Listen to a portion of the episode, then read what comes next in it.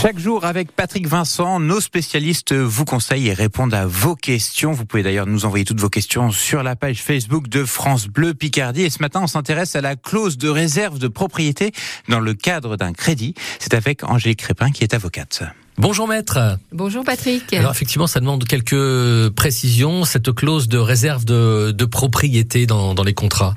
Oui, c'est un, outil un petit peu vicieux, j'admets, mais qui est parfaitement légal. En fait, vous pouvez acheter un bien, je prends l'exemple d'une voiture, mhm. vous allez chez votre concessionnaire et dans le, bon de commande, vous allez voir apparaître effectivement clause de réserve de propriété. Tant que le prix n'est pas payé, effectivement, il n'y a pas de transfert de propriété. Mhm. Alors, ça va pas vous poser de difficulté puisque vous allez partir de chez votre concessionnaire avec votre voiture. Par définition, vous avez payé le prix. Mhm. Sinon, vous la donnera pas.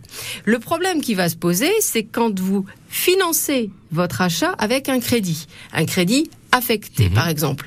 Donc, vous sollicitez le, le, crédit que va vous proposer d'ailleurs votre concessionnaire en disant vous inquiétez pas, j'ai le crédit maison, comme ça vous allez pouvoir directement payer la voiture et vous n'aurez qu'à assumer mmh. vos échéances.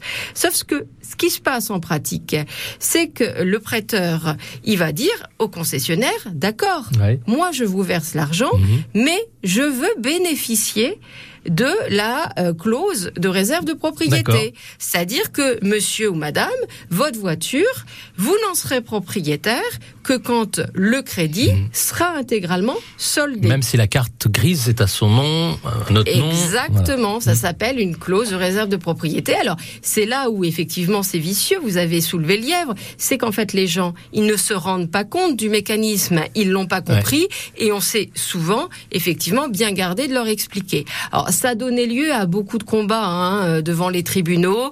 Euh, la jurisprudence s'est prononcée et effectivement la jurisprudence de la Cour de cassation est très réticente par rapport à ce mécanisme, puisqu'elle considère en fait que attention, le prêteur il a pas il a payé le prix, mais mhm. pour le compte de l'acheteur. Donc en quoi pourrait-il bénéficier de la clause de réserve de propriété? Et elle, elle n'admet pas nécessairement que ce mécanisme existe, si ce n'est que dans le lot de documents qu'on fait signer aux gens. Parce que aujourd'hui, on leur fait bah signer beaucoup, beaucoup, beaucoup, de papiers. en plus. Il y a maintenant un document où on vous dit que vous consentez expressément mmh. D'accord à cette euh, transmission de la clause de réserve de propriété. Et si vous signez ce document, bah effectivement, on va pouvoir vous opposer la transmission de la clause de réserve de propriété. Donc mon conseil, c'est quand vous achetez notamment un véhicule, que vous voulez le financer avec le crédit qui vous est proposé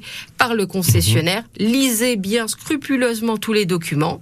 Et si comme c'est toujours le cas, il y a une clause de réserve de propriété, posez-vous les bonnes questions. Parce qu'au premier incident de paiement, alors bien mmh. sûr, euh, quand on achète une voiture, on souhaite la payer intégralement, on n'y pense pas. Mhm.